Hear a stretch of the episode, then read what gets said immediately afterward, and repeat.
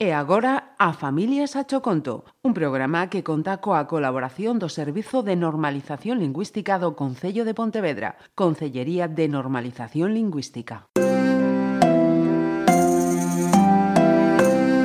A Familias a Choconto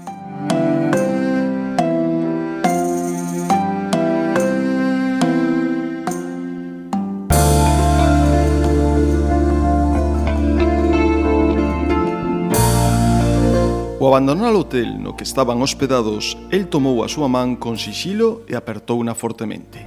Ela sentiu de súpeto un frío lóstrego no peito ao contemplar na súa faciana unha lixeira expresión de tristura. O tránsito dos viandantes mesturábase co son dos vehículos que atravesaban a estrada, creando un balbordo que obrigaba a erguer lixeiramente a voz para entenderse. Era inverno. O frío tornaba en xélida paisaxe e as nubes impedían que a luz da lúa chegase a lumear as rúas naquela escura noite. Ernesto dispuso o seu ollar con firmeza cara aos beizos de Marta e pronunciou unhas verbas que a moza endesa máis quixera ter escoitado. Eran as palabras que anunciaban un final non agardado, unha separación amarga e súbita. Os ollos de Marta mudaron a un ton vermello e as vaguas enseguida comezaron a escorregar polas súas meixelas.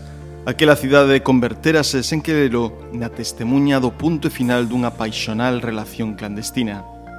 Ernesto bicoulle a fronte con nostalgia, arredou coidadosamente a súa gabardina gris e pediulle que non o seguise, que esta vez non podía quedar. O tempo que deu a volta ao mundo caía sobre Marta con todo o seu peso. Decidiu tomar un taxi para regresar a casa e antes de chegar á parada, acenderonse as luces. O telón pechouse. E os aplausos do público resoaron no teatro.